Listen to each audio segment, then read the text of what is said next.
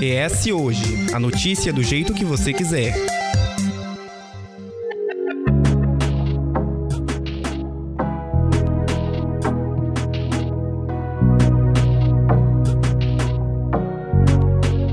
Neste episódio, começamos uma nova série para falar sobre as mudanças e questões da figura da mulher no século XXI.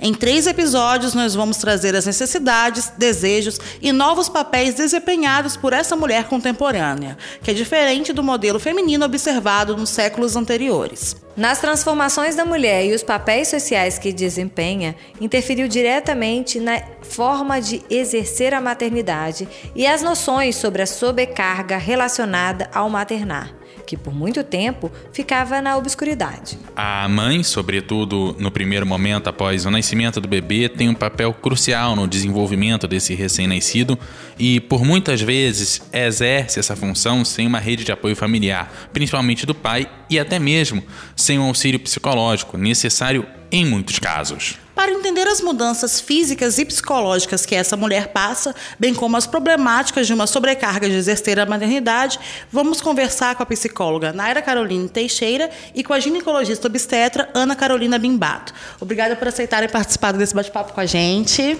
Obrigada a você pela oportunidade. Então a gente vai conversar, começar perguntando para a doutora Ana Carolina. Nesse primeiro momento, após o parto, é comum que os cuidados do bebê se concentrem muito com a mãe. Na verdade, também a mãe assumir muito isso, né? Porque as, existem várias questões e a amamentação, ela é simbólica, ela, assim, não que ela não, ela não tenha a, a grande importância, mas ela é, é, simplesmente um símbolo do quanto a criança depende da mãe, mas das necessidades elas vão muito para além disso, né? Eu queria te perguntar assim, qual é o gasto energético nesse processo? Quais as principais mudanças físicas da mulher que passam por isso? Na verdade, é exatamente o que você falou. Não tem nem como a gente contar o que é um puerpério, né? Só vivenciando que cai a ficha.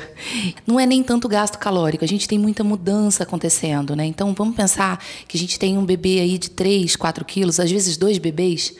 Imagina a reorganização dos órgãos internos dessa mulher. Então, é muita coisa acontecendo. A gente tem um inchaço do final da gravidez, a gente tem uma mudança enorme que aconteceu em nove meses e que, em duas, três semanas, estão se desfazendo e o corpo tentando se reorganizar. Então, não é só a amamentação que acaba consumindo a energia dessa mulher, mas o próprio corpo tentando voltar para um estado inicial pré-gestacional.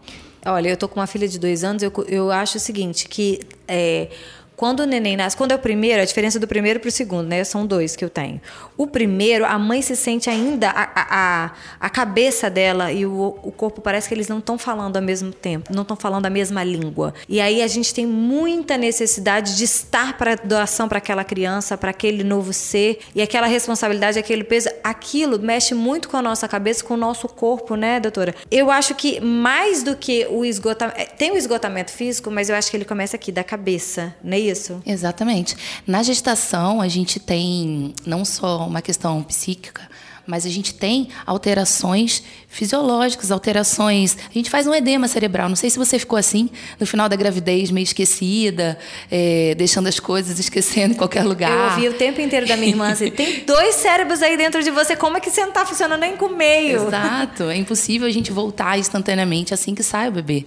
Então, existe, vamos dizer, um segundo parto, né? Nesses primeiros dias, que é aquela questão mais lenta do que o primeiro. O primeiro acontece em um dia só só, mas o segundo parto, que é a mulher tentando é, retornar é, as funções, tanto cerebrais, intestinal, é, cardiovascular, tudo ainda demora um pouco para voltar ao normal. Sim, eu acho que o corpo da mulher, a cabeça da mulher, o tempo da mulher, ela passa a ser território do outro, né?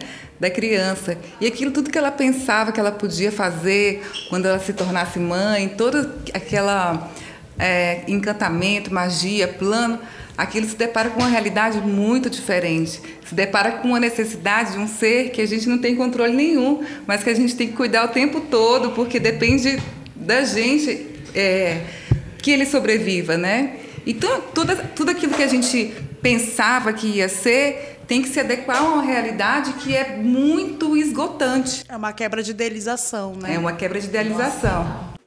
É, pensando nesse esgotamento físico, essa sobrecarga mental que tem esse momento, que a gente, né, a própria Dani relatou aqui, o que, que a gente pode observar nos próximos, nos próximos períodos, né, nos primeiros dias, nos primeiros meses, que acabam se tornando problemas à primeira vista, mas que fazem parte do processo? Bom, é, o esgotamento mental, ele parte de uma série de, de preocupações, né? A gente está o tempo todo ocupada, tentando administrar todas as demandas da criança, do próprio corpo que está em adaptação, é, do tempo, é, da família, da alimentação, de, é, de tudo, né? E a, essa, esse excesso de preocupação faz com que a gente fique sobrecarregada, cansada, estressada. É, uma das consequências disso é o esquecimento. Às vezes a gente esquece coisas que a gente se pergunta por quê, né? Porque deixaram de ser prioridades. A prioridade é cuidar do bebê. Então a gente assume essa função de uma hora para outra, mas o cérebro ainda demora um tempo para poder se reorganizar nessa nova é, dessa nova rotina, nessa nova, nesse personagem né, que a gente desempenhar a partir da maternidade. Principalmente a partir da primeira maternidade, porque quando nasce um bebê, também nasce uma mãe. Quando nasce o segundo filho, nasce uma mãe de um segundo filho. E isso são mudanças que a gente vai acumulando e que a gente só consegue administrar mesmo vivendo. Cada pessoa é de um jeito, cada mulher é de um jeito, cada pessoa tem sonhos diferentes. Então, adequar isso tudo e se sentir bem, não se sentir culpada com as cobranças, com os esquecimentos, né? Com a ideia de que ser mãe é maravilhoso e que é perfeito, que a gente vai ter um bebê maravilhoso, Tem sorridente. ser uma perfeita. Pois é, e a errar. gente não pode errar. E, e por mais que a gente queira fazer tudo correto, ainda a gente se cobra por não dar conta disso tudo. Por isso é muito importante a rede de apoio familiar a rede de apoio também de mães que estão passando por tudo isso. E tem hora que a gente também não quer nem falar desse assunto. E é normal, é tranquilo. É bom que a gente seja boa pra gente. Se a gente não for, a situação vai ficar cada vez mais grave, né? Mais difícil. Engraçado que uma, uma vez que você se torna mãe, você é cobrada e você se cobra também de se doar o tempo inteiro para o outro. Então você até essa questão é, eu acho que quando a gente vai falar de maternidade e as pessoas ainda recebem como algo lindo, algo encantador, essa coisa toda, porque as pessoas não têm coragem de dizer, nossa, gente, ó, eu odiei ficar grávida, não odiei a gravidez, odiei a barriga, era um saco a barriga. No final da gravidez, meu marido falava assim para mim: você tem que aproveitar, são os últimos momentos. Eu não queria estar neste último momento, eu já queria estar com a criança no colo, dói no meio das vir, na virilha, dói tanto, é tanto incômodo você. E, era, e é tão ruim que você não poder falar disso, assim, tão tranquilamente. Gente, é chato para algumas pessoas. Tem gente que amou carregar a barriga. Ah, eu tenho muita saudade da barriga. Eu achei um saco e não posso ser julgada por isso. Eu acho, e aí eu queria que vocês me falassem, de fato, essa falta de você ter o direito de não gostar de determinada situação, isso pode provocar esse adoecimento? A questão do puerpério, né, de terem as, as depressões, enfim, todos os outros problemas, isso pode ser realmente até fisiológico, né? O organismo está trabalhando junto. E aí eu queria que vocês explicassem, mas essa, essa cobrança de, não, mas você quis tanto ter esse filho, por que, que você está reclamando? Não, eu estou reclamando porque eu sou ser humano e estou esgotada e porque realmente dói. Isso tudo também acarreta a depressão e os outros problemas psicológicos? Olha, um exemplo que eu acho é, bem claro é na questão da amamentação. Quando a gente está lá incentivando, o Agosto Dourado passou agora, e passa na televisão aquela mãe amamentando, aquela artista lindo, amamenta, isso é um ato de amor. Aquilo para mim às vezes me corta o coração.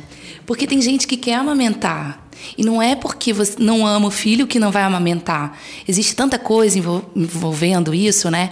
Então, é, agora nem tem passado tanto, mas eu acho assim: o mundo e as pessoas não são muito legais com as gestantes e com as puérperas. É a questão de retornar logo pro corpo. Você vê aquela artista que ganhou neném e no dia seguinte já tá posando de biquíni. Eu acho que isso pesa demais, né? Você tá lá inchado, usando fralda porque tá sangrando, cheio de estria, vazando leite. E aí você, poxa, por que, que eu não tô igual a atriz, né? Eu acho que isso também influencia, você não acha? Muda muito a nossa visão da gente mesmo. A gente se pergunta, gente, quem que é essa pessoa que está habitando esse corpo? Porque você não se reconhece mais naquele corpo, né? Ele está completamente mudado. E isso é muito difícil. Isso é muito difícil. Essa cobrança da gente, é, por a gente estar tá vivendo assim o ápice da feminilidade, entre aspas, né? Que é o que a sociedade coloca pra gente né, que ser mãe é a melhor coisa do mundo, é a melhor expressão do feminino, nem, nem todas as mulheres gostam, nem todas as mulheres acham bom, nem todas as mulheres querem, sem falar daquelas que engravidaram sem planejar. Né? E que se sentem assim co é, cobradas por uma sociedade que ela tem que amar aquilo ali, ela tem que gostar daquilo ali, que ela tem que se entregar aquilo ali. E aquela mulher tinha outros planos, ela queria fazer outras coisas, ela era livre e ela não pode mais exercer essa liberdade. Ela perde a individualidade dela, ela vira só a mãe. Ela vira sua mãe. Ela vira sua mãe. Por que, que ela vira sua mãe? Porque ela precisa. Porque ela precisa, não é uma escolha. Ela precisa economizar energia para poder dar conta daquela situação. Então ela deixa de fazer muitas coisas que ela gosta porque ela precisa se poupar para dar conta, para poder atender, para poder estar tá acordada, para poder dormir na hora que sobra.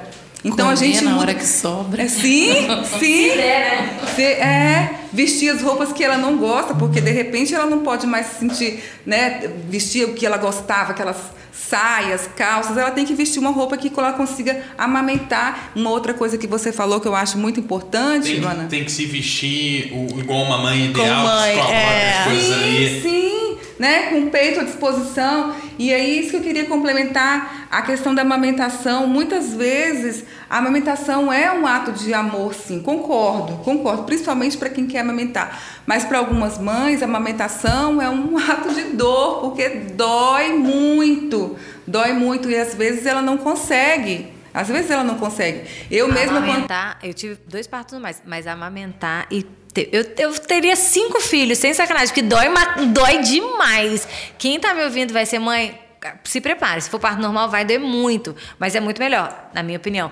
Agora, a amamentação é muito sofrida. Eu já ouvi e eu concordo quando dizem amamentar é mais difícil do que parir. Porque parir vai ter que sair de qualquer maneira. Agora, a amamentação, nossa, é muito sofrido. E aí, uma, uma hora é. Uma situação é você não conseguir a outra situação é você é, é, a dor, porque todo mundo vai sentir dor no início. É aquela machuca, aquela... dói, sangra, né? E o parto é um dia, né? A amamentação é diária. Nesse ponto ainda da amamentação, pra gente, que eu acho que é um bom ponto pra gente fechar, o fato dessa cobrança social que se tem em cima das mães, mas o fato de que, no próprio momento, quando a mãe leva isso a público, ela é questionada e diz: não, você não pode pôr o peito pra fora pra amamentar seu próprio filho. Como é que você recebe isso da sociedade. Já dói, já é difícil, você já tem que ter um compromisso e tudo mais. E na hora que você. É o controle do corpo o tá, tempo tá inteiro. Tá exercendo né? exatamente o que a sociedade te cobra de fazer, ela diz: não, aqui não pode. Exatamente. É, quer ver uma coisa muito paradoxal? A gente recomenda uma amamentação exclusiva até seis meses, mas a licença maternidade no máximo quatro, né? Então.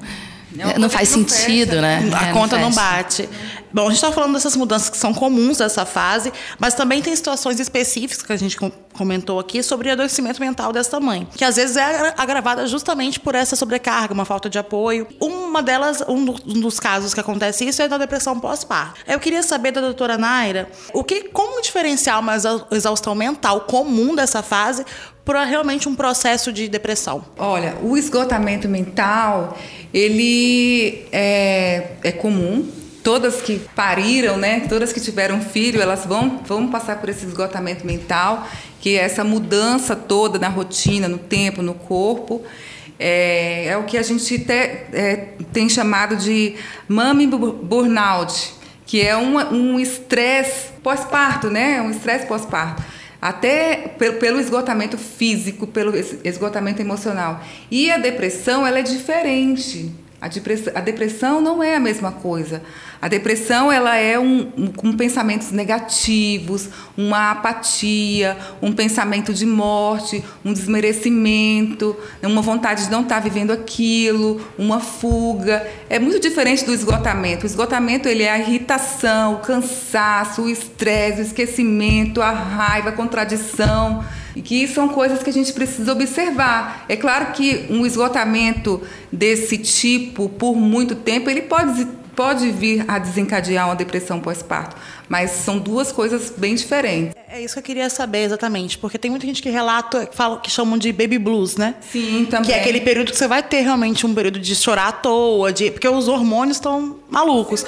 E aí, qual é o prazo, assim, que isso pode durar e até que até que tempo isso pode se tornar realmente um problema? Ou isso varia mais do, de forma do pensamento não do tempo, necessariamente? Eu acho que está mais ligado à forma de pensamento, a tudo que a pessoa precisa abrir mão, a facilidade ou a dificuldade dela em se adaptar ao apoio ou não que ela vai ter da família, do pai. Eu acho que é, esse período ele pode durar até, ele pode se desenvolver em até dois anos, porque em até dois anos a gente tem um bebê. A gente ainda tem bebê, uma criança de dois anos é um bebê que demanda da gente.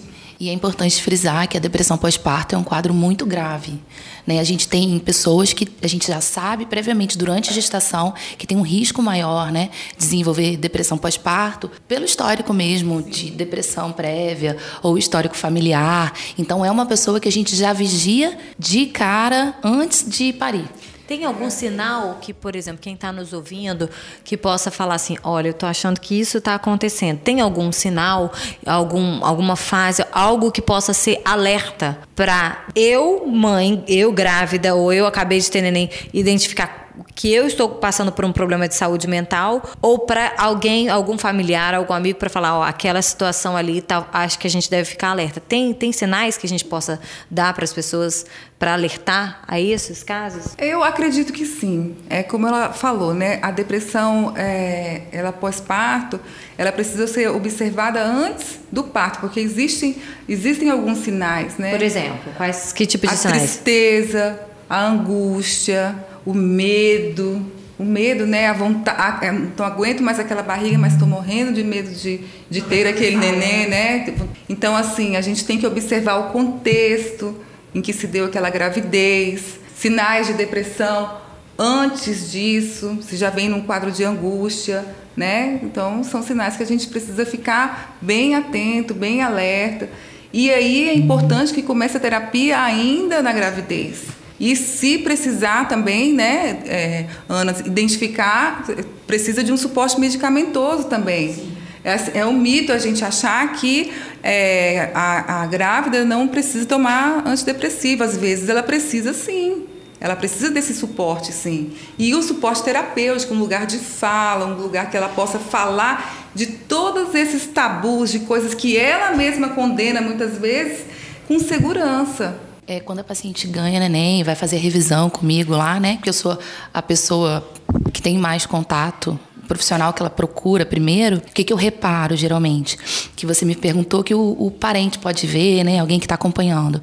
Primeiro, é a pessoa deixa de ter cuidado com ela mesma. Então ela deixa de pentear o cabelo, não é porque não tem tempo. Então ela deixa de escovar o dente. Às vezes chega no consultório de pijama, é, às vezes deixa os cuidados com o bebê, porque por mais que você esteja cansada, você vai trocar a fralda. Ah, deixa o neném chorando, tá com fome, não acalenta. Então são sinais, pequenos sinais de, de perda daquele cuidado é, próprio. E eu acho que isso é um sinal que fica fácil.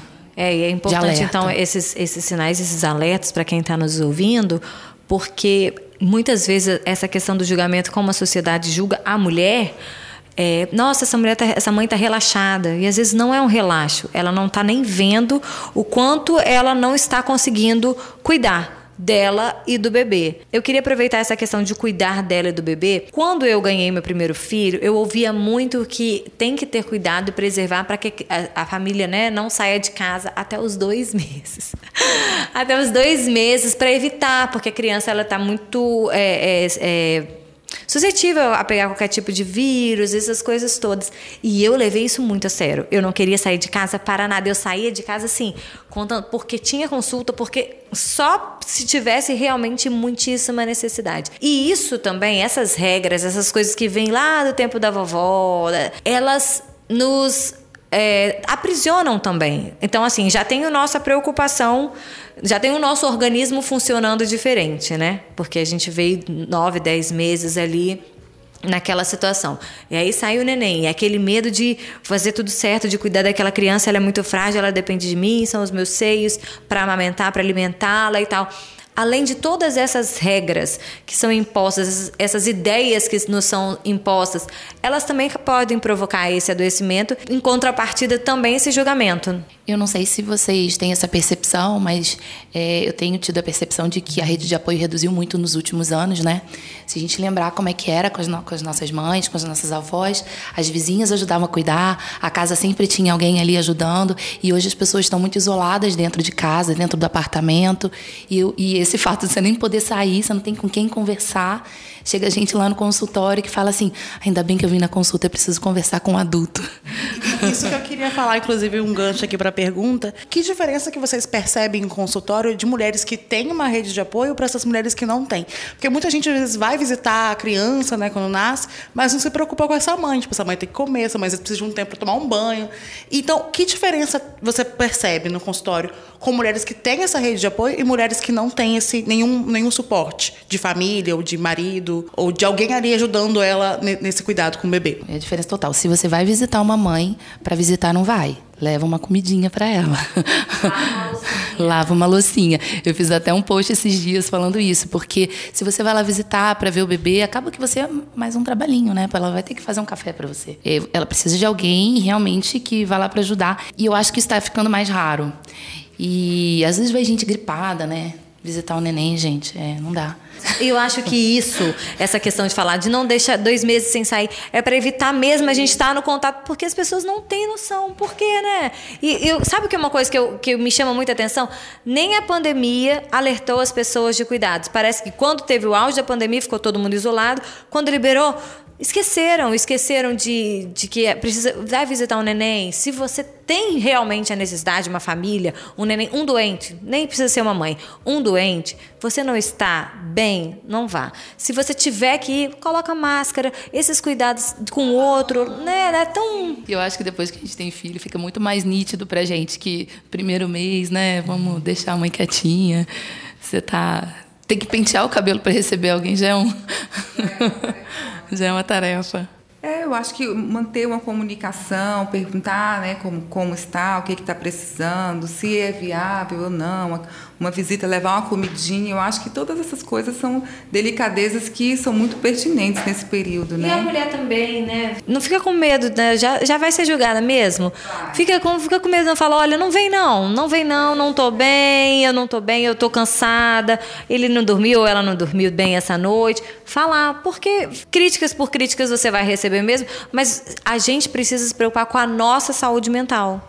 E aí é por isso que eu acho interessante a gente falar um pouco sobre a, o apoio sociofamiliar, porque às vezes você tem uma família toda disponível ali, mas uma família toda para te julgar, para dizer que você não está bem, que você está fazendo errado, que na minha época eu fiz assim com você, que eu fiz assim com o pai é, do, do, uhum. do, do, filho, né? Então assim, então muitas isso vezes isso pesa demais, porque essa mulher ela está vendo pessoas que ela não pode contar. É uma solidão ainda maior, né? Que às vezes ela prefere até se restringir mesmo a, a ela e o bebê do que às vezes está com pessoas. coisa que ela fale vai ser usado contra ela, né? Ela Sim. não pode nem se abrir para poder, ah, preciso de ajuda aqui, porque não, porque na sua época eu fiz sozinha e não precisava disso e não sei o quê. Olha, vocês sabem que tem curso de gestante, né? Vocês sabem, e agora a gente já tem curso de vovós e titias também para ensinar que não se faz mais o que se fazia antigamente e tal para facilitar um pouquinho a vida da mãe. Ajudar, né? Para falar para a uhum. vó, você fez o seu jeito, foi a sua vez. Agora é a vez da mãe maternar.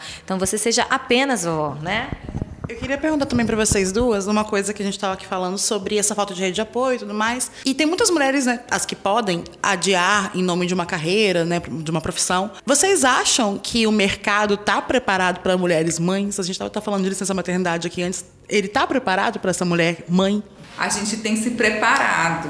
As mulheres estão mais à frente de postos de trabalho, a gente tem se preparado, é uma preocupação da contemporaneidade. Mas é claro que ainda existe uma, uma resistência muito grande, né? uma, uma visão de que olhar essa mulher, manter essa mulher é, em casa, né? de folga no período pós-parto é um prejuízo para a empresa. Então, assim, a gente está trabalhando para isso. E o, o, home office nesses casos, como é que entra? Porque entra a avó que vai falar: no meu tempo eu não trabalhava, ficava em casa, desistia do meu trabalho para cuidar do meu filho, agora você fica aí o dia inteiro no computador, não cuida da criança, né? Falando de julgar que tem essas coisas, mas o home office às vezes se vende como uma solução para a mãe estar tá mais em casa, para ela poder estar tá ali tomando, tomando conta do filho, para poder estar, tá estar disponível. Próximo, né? Como é que ele entra? Ele é essa glória toda ou nem tanto? Olha, o que eu vi na pandemia é, foi dos dois lados, né? Muitas mães tiveram esse privilégio de ficar, mas com uma rede de apoio, porque, gente, eu acho que é muito difícil você trabalhar sozinha e ter um bebê do seu lado. Então, o que eu vi foram mães trabalhando é, durante a noite inteira e durante o dia ficando com o filho. Esgotadíssimas, né? Então, pode ter os dois lados. Acredito também que tem os dois lados, né? Tem a sobrecarga, eu não sei vocês, mas foi percebido que, que o trabalho home office te faz trabalhar mais, te né? faz trabalhar mais, né? O trabalho está ali. Você quando trabalha numa empresa ou em algum lugar que você vai para casa, de certa forma o trabalho fica ali. Agora o trabalho dentro de casa, ele tá, você está o tempo todo fitando com ele. E aí que as coisas não podem atrasar mesmo. Então eu acho que por um lado é bom, tem o lado positivo, né? Mas, por outro lado, também é, é tem essa questão né, da sobrecarga. Às vezes você trabalha até mais, né? A gente também tem hoje, falamos do, da, do mercado estar preparado para, para profissionais, mulheres, mães. A gente também tem hoje uma luta, aliás, um caminho numa luta que a mulher ainda precisa provar o quanto que ela é capaz, o quanto que ela está ali para o jogo, para o negócio, né? E aí ela decide ou acontece a gravidez, que nem sempre a gente né, programa. Aí acontece a gravidez. Hoje a gente tem a, o, o censo do IBGE está sendo feito com 12 anos de atraso, mas vamos pegar os dados dos últimos, do, de 12 anos atrás, o número de mães, de mulheres que eram arrimo de família, que são arrimo de família, que bancam a casa, que fazem tudo, e ainda assim tem a questão da maternidade, estão vivendo a maternidade.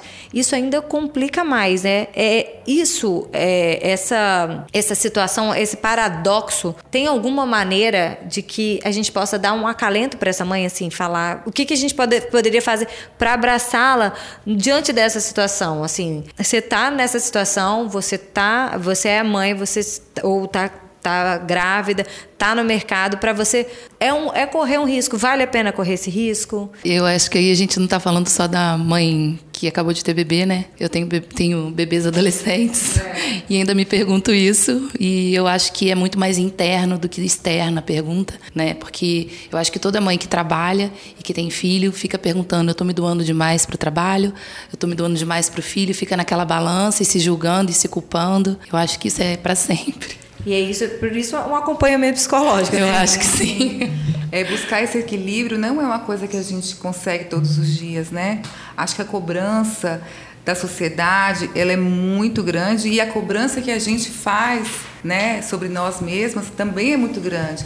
A gente parece que tem que se destacar para conseguir um certo reconhecimento profissional. Mas olha o acúmulo de coisas, né? A gente não deixa aquela jornada de casa é, sem fazer. A gente também tem que fazer, a gente também tem que cuidar, a gente também tem que olhar, a gente também tem que ouvir, dar atenção. Não é só alimentar. Tenho, né? Como, como fala né, a, a minha mãe, não, não é só de pão que vive o homem, então não é só colocar comida dentro de casa.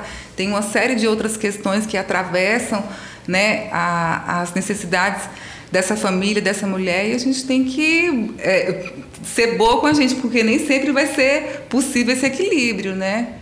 E aí, por conta disso, né, dessa questão de vou trabalhar, vou, vou na luta para crescer no, profissionalmente, isso faz com que as pessoas, algumas mulheres, adiem a maternidade. Até que idade isso é saudável? Agora é a pergunta, né? Se eu puder é, dar um conselho para quem tem esse pensamento é procurar o mais rápido possível. Ah, mas eu só quero filho daqui a 10 anos. Não, vai hoje para saber quais são as suas chances. Porque quanto mais nova você faz essa programação, melhor. Então não dá para você chegar com uma idade, é, vamos dizer, de 35 ou 37 anos para começar a pensar. Talvez não seja a melhor fase. Se você já sabe, eu tenho 25, acabei de me formar e eu quero fazer uma especialização, eu quero morar fora, vai com 25 Porque você faz uma programação com seu médico, é a melhor chance de dar certo. Porque hoje você pode ter filho com 60 anos. É só você ter se programado antes, né? Então a gente tem muita possibilidade. Os procedimentos eram caríssimos, hoje a gente consegue fazer, eles estão mais acessíveis com planejamento. Então é só se planejar que dá certo. Como é que é isso? Eu vou chegar, não? Quando tiver 32 e 7 meses, É, eu vou como é é engravidar. como é que é planejamento? isso? É, eu acho que é muito mais um planejamento é, fora da gravidez. Então, você tem 30 anos, não tem um parceiro, não tem uma previsão de quando eu quero engravidar. É hoje que você tem que ir no ginecologista para conversar sobre isso. Que aí você vai fazer exames para ver como é que tá seu organismo, é isso? E aí vai fazer esse acompanhamento. Por exemplo, existe o congelamento de óvulos, né? Até pouco tempo atrás não existia isso, a gente tinha que congelar embrião. Então, para congelar embrião, você tinha que ter um parceiro. Hoje você não precisa. Então, se eu congelar óvulos hoje, meus óvulos podem durar por anos. Então, eu congelo com 30, eu posso é, é, ter o meu bebê com 40, com 45. Mas tem complicação a gravidez ou não? É tranquilo? Não, é tranquila. Desde que você tenha essa programação prévia. Então você não tem um parceiro com 30, mas eu encontrei o amor da minha vida com 40. Vou ter filho com ele porque meu óvulo, meu óvulo tá lá. Viu, gente? Você pode encontrar um amor com 40, não precisa encontrar com 25, 20. Você precisa com 25 é pra planejar. Planejar, exatamente. Estamos no Facebook, Twitter e Instagram pelo arroba S hoje.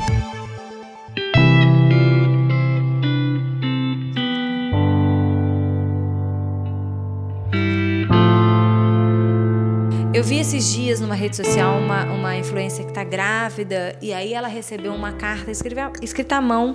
Eu, pelo menos parecia que era escrita à mão de uma ginecologista e ela falou algumas coisas que realmente bateram. Ao contrário, foram de encontro com aquilo que eu falei que eu passei, né? Que quando eu fiquei grávida do primeiro filho, que até dois meses você ficava em casa e tudo mais, o que não pode, eu não poderia repetir com a criança eh, na segunda gravidez, porque olha, eu tô grávida do segundo, mas o primeiro tá aí, ele precisa, né, ir na escolinha, na pracinha, no parquinho, etc. O que que é saudável? Que o que eu quero dizer, assim, além de você ter, tentar manter, se você não tem uma condição de ter uma rede de apoio, você ter uma, tentar pelo menos manter uma organização da sua vida, da rotina, porque criança precisa de rotina. Isso e a vida nossa com rotina ela tem uma organização. Isso facilita muito. Mas, por exemplo, tem alguma regra de que seja mais seguro realmente eu sair em determinados locais ou não sair? Ou a criança até 10 dias de vida, é melhor sair da maternidade para casa para consulta, mas não ficar circulando por aí, porque hoje a gente está. Ah, Hoje não, existem os vírus. Tem alguma coisa, assim, algum, algum, alguns cuidados, alguns conselhos. Eu acho que a palavra certa é essa. Conselhos, porque nessa postagem que eu vi, ela falava assim: se você se sentir segura, vá passear. Se você se sentir bem, faça algo por você. Se você, entendeu? Aquelas coisas assim, cuida da sua cabeça, cuida de você para você ter condições de cuidar daquele bebê que depende de você. É, a gente tem, eu acho que com a pandemia a gente conseguiu ter um pouquinho mais de noção de doença infecciosa. Então, é, ambiente, a gente está num ambiente aberto. Dá para você levar um bebê mais novinho, mas não dá para levar numa festinha de criança, né? Porque a gente tem crianças maiores em idade escolar. O que a gente tem visto hoje, que é muito preocupante, é a resistência de bactérias, bebês com bactérias resistentes internados em UTIs. Então isso dá uma assustadinha. E qualquer gripe para um bebê de menos de um mês, que ainda é muito pequenininho, é perigoso. Então é assim, escolher onde você vai, né? Dá para ir no calçadão, na praia dá, mas não vai numa festinha de criança onde outras crianças estão provavelmente com algum vírusinhos que elas têm con- condições de combater, né? É, Vamos lembrar, a criança em idade escolar já tomou as vacinas todas. Então, Exato. né, gente, aproveitar, gente, vacina as crianças, pelo amor de Deus, para não voltar a coisa que a gente já se livrou. Exato. Então, não acho que precisa ficar dentro de casa. Dá para você dar uma voltinha, passear com o vovô, com a vovó, ir na casa de um tio e só não ficar assim em ambiente fechado e que tenha pessoas que possam pegar na mãozinha, dar beijinho, espirrar em cima da criança, porque aí assim, realmente é perigoso. Ter um controle desse contato com a criança Exato. também, quem tá em contato ali e tal. É, exatamente. Vamos dar também um, um conselho para as mães. Segurança, fala não, não quero dizer, né? Sim, eu acho que isso é muito importante, né? A gente buscar estar bem com a gente mesma. Porque se a gente vai deixando que, o outro influencie muito as nossas decisões, no final quem que vai ter que tomar conta disso tudo é a gente. Inclusive do nosso bem-estar. Então, acho que a gente tem que fazer realmente aquilo que nos faz bem. Está com vontade de sair? Vai. Não está com vontade de sair? Não vai. Você não tem que estar num lugar onde o seu filho vai ficar estressado, porque isso vai te estressar também. Sim, a gente tem que aprender a dizer os nossos limites, porque é a gente que vai ter que lidar com eles. Essas pessoas não vão lá para a sua casa depois te ajudar né? É você que vai ter que lidar com aquilo ali. O resumão para a vida é: gente, vá em lugares que você se sinta bem. Não está se sentindo bem? Vá embora. Respeite Simples. também as fases, está triste, é. chora, está feliz, aceita. É, é, é, é, é, aceitar que cada, cada, momento, cada dia vai ser um dia e tá tudo isso bem. Isso serve para todo mundo, isso serve para gente também. Mas olha como que é mais delicado para a grávida. Ela tá tão tentando se organizar tanto que ela começa a duvidar até do que ela sente, Até do né? que ela sente, né? É, é, buscar essa, esse recolhimento, esse contato com consigo é muito importante porque ela vai duvidar até do que ela sente, até do que ela quer mesmo, ela vai ter que sentir. Vale para todo mundo. Vale para todo mundo. E assim a gente vai chegando ao final desse episódio. Quero agradecer a Ana e a Naira. Se vocês quiserem colocar mais alguma coisa, fiquem à vontade. Ah, gente, foi ótimo. É um prazer estar aqui com vocês. Para mim também. Muito obrigada pela oportunidade de estar falando sobre esse assunto com vocês. É bem recorrente né, é, no consultório, essas questões e as pessoas chegam com tanto medo de falar sobre isso, né, e, demora até um certo tempo para conseguir colocar tudo isso para fora.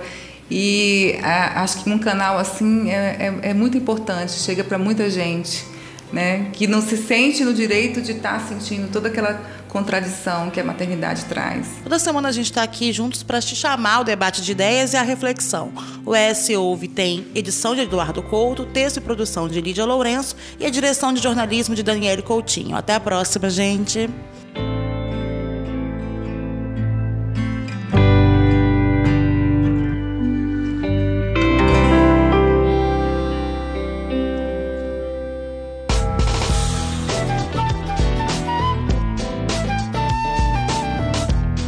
Você encontra o ES Hoje nas redes sociais, arroba ES Hoje, e também no canal do YouTube e no site eshoje.com.br.